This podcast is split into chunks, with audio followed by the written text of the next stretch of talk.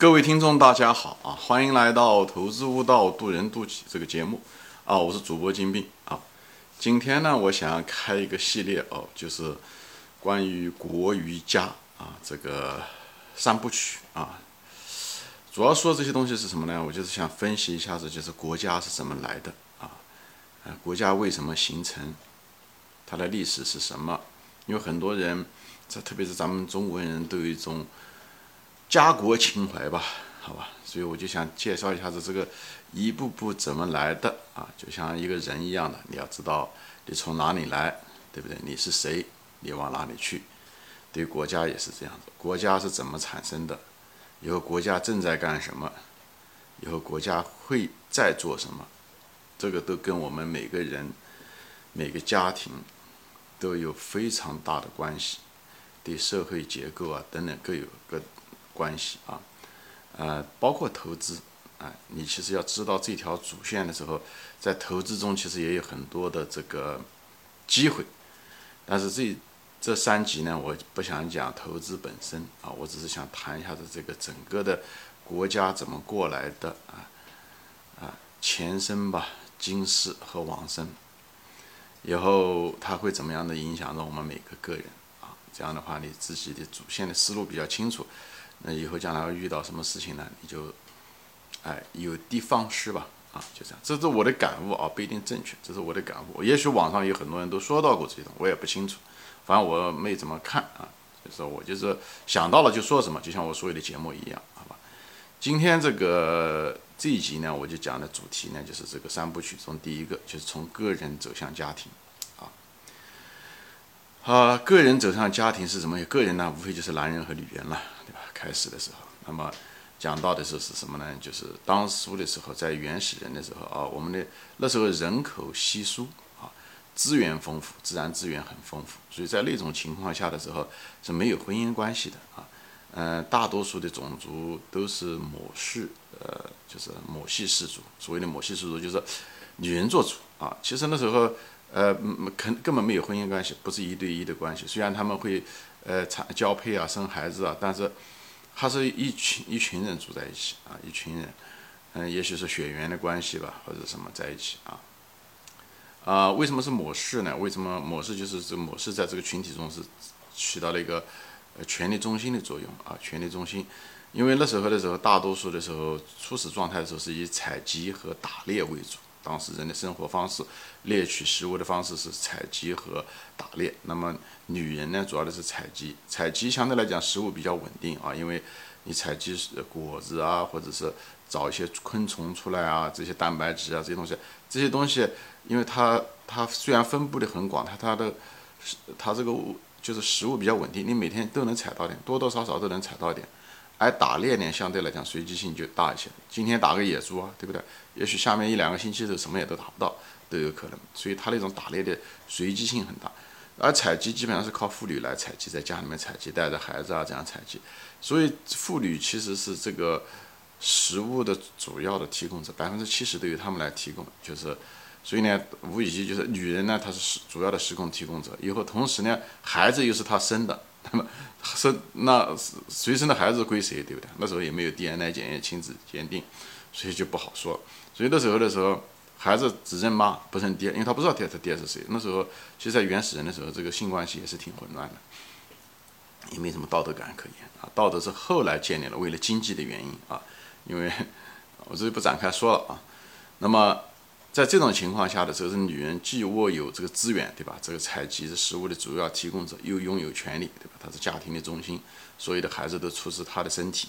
所以她就是家庭的中心。而男人呢，就常常只是在外面就是出外打猎，就是一种辅助吧，有一顿，嗯嗯，没一顿的，哎，就无法保证这个稳定的这个食物的来源啊。所以呢，这种情况下的时候呢，嗯，而且男人甚至有的时候都不跟他们住在一起。那现在云南、广西当年的时候，五十年前的走婚。啊，就是这种形式啊，女人住在一起，带着孩子住在，男人偶尔过来一下子啊，晚上的时候，哎，就这样子啊。所以女人这这几个月可以这个是男人，那么下几个月是别的男人，就是女人在这方面有很多的自由权啊。那么女人和女人之间呢，倒是互相帮助的很厉害，因为他们那是生理原因，对不对？因为一一怀孕到特别是后期的时候，行动不方便，对不对？也没有个固定的这个男人在这，所以呢，那时候都是女人和女人的帮助更多，所以他们之间，嗯，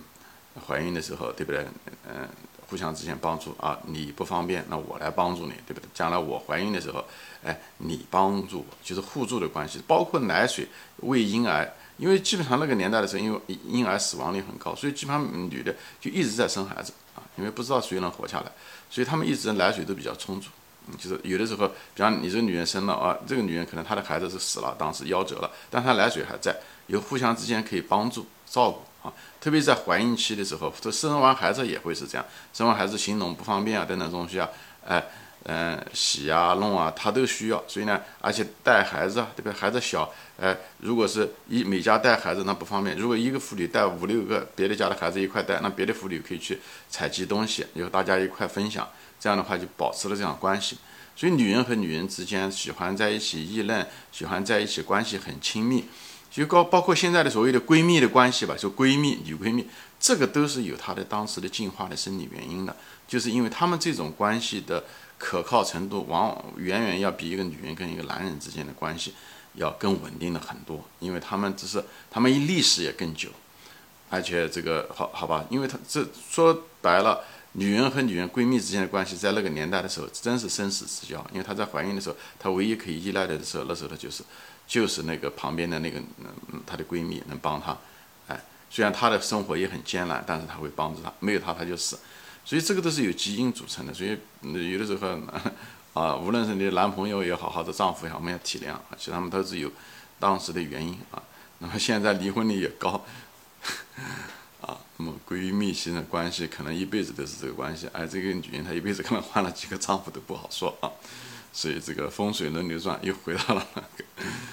啊，那么后来为什么权力最后转向了男人呢？最主要的原因是因为人口啊，最后地球上人口越繁殖越多，越来越多，越来越多就造成了竞争越来越大。你本来那个地方可以采集更多的果子，以后旁边邻村或者旁边一个山洞，它也开始采集，以后之间的竞争越来越厉害。你今天本来你跑过去采，以后他下午也来采，最后你采的是越来越少。所以压力也大，而且当然了，就是冲突也越来越大。这时候的时候，靠几个女人来抚养几个，呃，孩子的那种生活模式，那种压力过大，那种资源的不断的稀释，已经不不能够继续的存活了。所以在这种情况下的时候，男人，那个游荡的男人啊，有一顿没有顿打猎的那个男人，这时候就开始起了作用了啊。这时候就渐渐的，就是因为人口的密集越来越多，冲突越来越多。这时候人类啊，其实不仅仅是跟在自然做斗争，就是打野猪啊，嗯，采集的这些东西啊，还要跟人类的同类斗争啊，就冲突，对吧？因为你你抢果子啊，哎，这树是你的，那个嗯，他他说是他的，这个野猪说这个野猪在他的范围啊，对不对？所以说冲突会越来越多。所以人不仅要跟自然做斗争，还跟自己的同类做斗争。哎，这种情况下的时候，那么人类在这时候也其实也渐渐的转向了从采集打猎到呢。呃，农耕，因为农耕在呃固定的土地上面的时候，与其在打猎，那打的很少。但是他如果把那块地开出来种田的话，那么他能养活更多的人。所以这时候人渐渐的生活方式也是转向了农耕，好，以后是放牧，再也不是打那种野生的，它是放牧。哎，这样子的话，它可以养更多的羊啊、牛啊这些东西，马啊这些东西，它就靠放牧。所以人人类的生活方式就是从采集打猎啊到农耕和放牧啊。这样子的形式，那么农耕和放牧需要体力啊，那个犁田需要体力啊，那女人肯定不行，对不对？而且放牧需要很多的时间啊，而且体力活又讲究速度啊，而女人大多数时间都得照顾孩子，她有空的时候才去采集。那么牛羊要一直看着，而且有的时候需要很多的体力啊，哎，这种情况下的时候，男人就开始啊，这个可有可无的男人这时候 就开始起了作用了，因为他体力好，男人肌肉因为打猎的原因。嗯，速度啊都有，所以他农耕的时候，哎，他就加入了这个关系啊，而且战争对吧？也需要保护啊，对不对？所以，嗯，需要打仗啊，需要保护啊，等等，所以男人的作用开始起得越来越大。这时候，也就是为什么女人开始跟男人合作，而不是女人和女人之间合作，因为女人和女人之间合作的那种简单的生产力的关系，已经承受不住这种环境和人的同类的竞争带来的压力，所以这种女人和女人之间的合作就开始解体，哎男人男人和女人之间的合作才是刚刚开始，好吧，就是这样子。所以呢，这时候的时候啊，那么人类其实冲突开始呢越来越大，但是呢，这种关系却开始开始结合在一起，就是因为环境的压力。所以任何关系的形成，人类的关系的形成，都是有一个外界的环境的一个变化产生了一个契机，最后。要求一种生产关系的一种出现，就包括现在的公司，对不对？人们发现这公司五百年前的时候，世界上大多数人根本没有嗯嗯在公司里面上班，就是两百年前大多数人也不在公司上班，都在田里面种田，对不对？那之所以这嗯产生这种是因为一些技术的变化，因为人口越来越多，越来越多，在地里面刨食已经养不活人了，啊，人们而有更多的需求，这时候产生公司，所以我们现在世界上大多数百分之九十五以上的人可能。啊，至少在美国，百分之九十的人是在公司上班。那中国现在城镇化，可能也至少有百分之七十到八十的人，可能也在城里面上班了。那就在公司里面，或者某一种公司组织形式吧，你在公社也好，或者是什么也好啊。那么，为什么会组成家庭，对吧？那回到这原来的问题，对吧？这个主题是个人向家庭的过渡。那么母系氏族从从某种程度上来讲，它虽然是个大家庭吧，但那种家庭不是，毕竟不是一种男女伙伴的关系。我们传统意义上面现在讲的一种家庭，是一个男人和一个女人。当然现在也变了啊，现在美国也是同性恋可以组成家庭啊，这个只是另外一个话题啊。所以呢，这种传统的是什么呢？为了，其实说白了就是一个父亲跟一个男人跟一个女人在一起的时候，他再也不是那种走婚式的啊，到处撒他的精子啊，就是广种播收，而他是呢是。精耕细作，就是说白了，他跟一个女人在一起，他要保证，他要能够保证这个女人的安全，以后给提供尽量的食物，犁田放牧也好，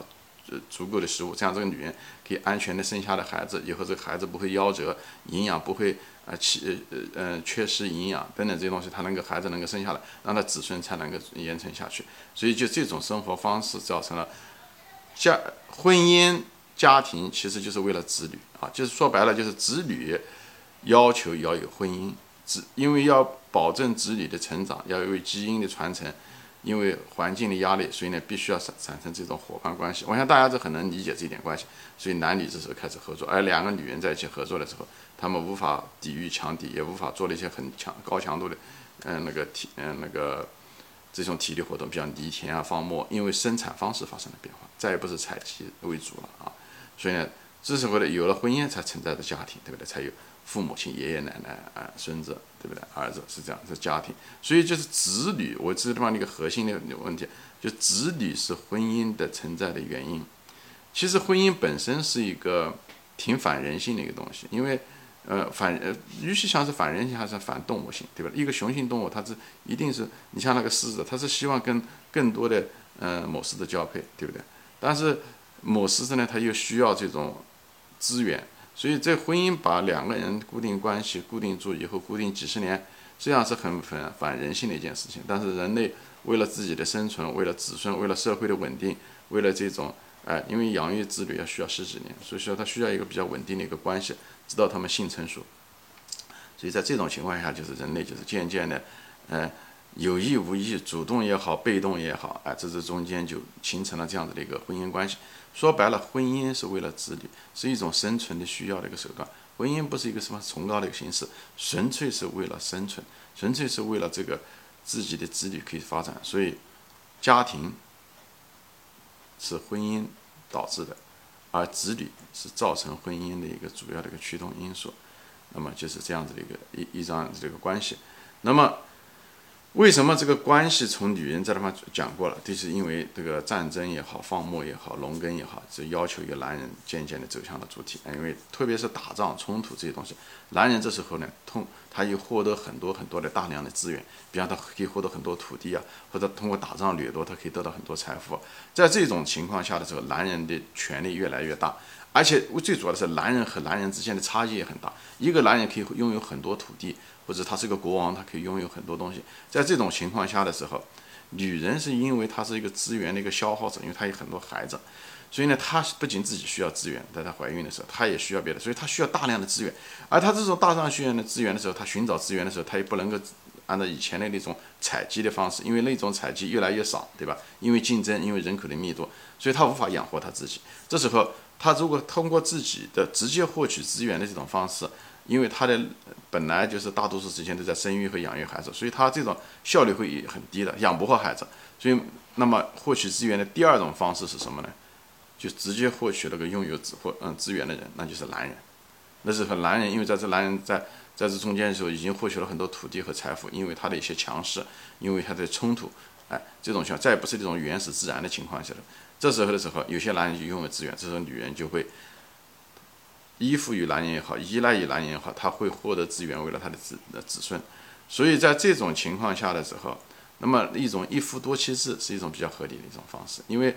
每个男人之间差别太大了，在这时候，再也不是以前打猎，打猎的时候吧，他是其实还是比较平等的，因为打猎一个男人打猎，他不可能讲他多厉害，他一天能打五头野猪，那时候男人还是协作，以后打了以后打打那个野猪，大家分。这时候的时候，反而男人之间的差别不是很大，所以男人和女人之间的关系相对来讲，如果有的话，还是比较稳定，一对一的关系。但是因为有了这种冲突战争的时候，这这时候的时候，哎，一个将军他有他可以把嗯，他可以得到很多东西，指挥一个军队，他可以拥有很多财富和土地。这时候的时候，他可以他的那么多资源，这时候那些资源必须要被用掉。如果资源不被用掉的话，就不会浪费了。总社会总体来说，所以这时候他养拥有更多的女人。其实是不是一件坏事情，是一种比较合理的一种方式。这样的话，资源才能够被重新分配出去。就像现在这个社会，这个呃，把富人的税收征了以后给一些穷人，这是讲看上去好像不公平，其实是公平的。因为这样的话可以让资源是得到最大的嗯嗯利用。所以我就把这个道理。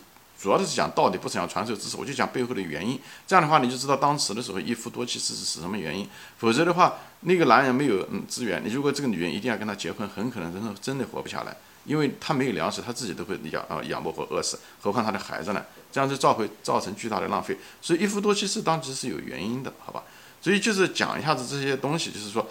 资源的结构，说白了就是什么呢？就是资源的结构决定了这个。人与人之间的关系，无论是性关系也好，当年的母系氏族也好，和男人的加入也好，后来的一夫多妻制也好，呃，这种家庭结构也好，都是因为资源的结构不一样。以前的是采集时代、打猎时代，控原始的拿。那么采集时代的时候，啊，女人的时候，她采集的食物更多，资源的结构是这样，所以她拥有那种权利啊。那么后来的时候，嗯，竞争越来越激烈的时候，这时候，嗯，劳动强度越来越大的时候，哎，这时候的时候。靠放牧，靠种田，那这时候男人的这个优势就会显示出来，因为男人就拥有这个资源。这时候的时候，哎，他就来决定，所以男人最后变成了男性的这个社会是在这地方。以后通过战争，男男人又，呃，又比较善于打仗，又善于组织这些打，因为他们所有的打猎的肌肉的锻炼，还有那种打猎的那种组织，喜欢的这些合作。博弈的那种优势都发挥出来，所以男这个世界上大多数的国家都是男人来统治，也是这个原因。他在基因上面和组织合作方面，他有一他的一定的优势。这样的话就造成了一样的，就是资源的结构就决定了你们就是这个家庭结构或者是性结构吧，啊，就是决定了。所以从母系氏族到呃男性氏族以后，就走向了最后走向了家庭，因为合作环境的压力。以后就是这样的一个过程，所以这这一集我就给大家理一下子，我个人这么认为的啊，我没有说就是，所以在这个另外一条线就是呢，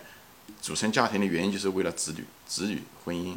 有了婚姻才有家庭，是这样子的一个驱动的链，好吧？我就给大家分享一下我这么认为的啊，我不一定对，不一定符合某些学者的说法，但是我这是我这么理解的，好吧？我今天就分享到这里啊，谢谢大家收看，那么下一集呢，我会讲家庭走向国家啊这个过渡，好。啊，今天就说到这里啊，谢谢大家收看，我们下。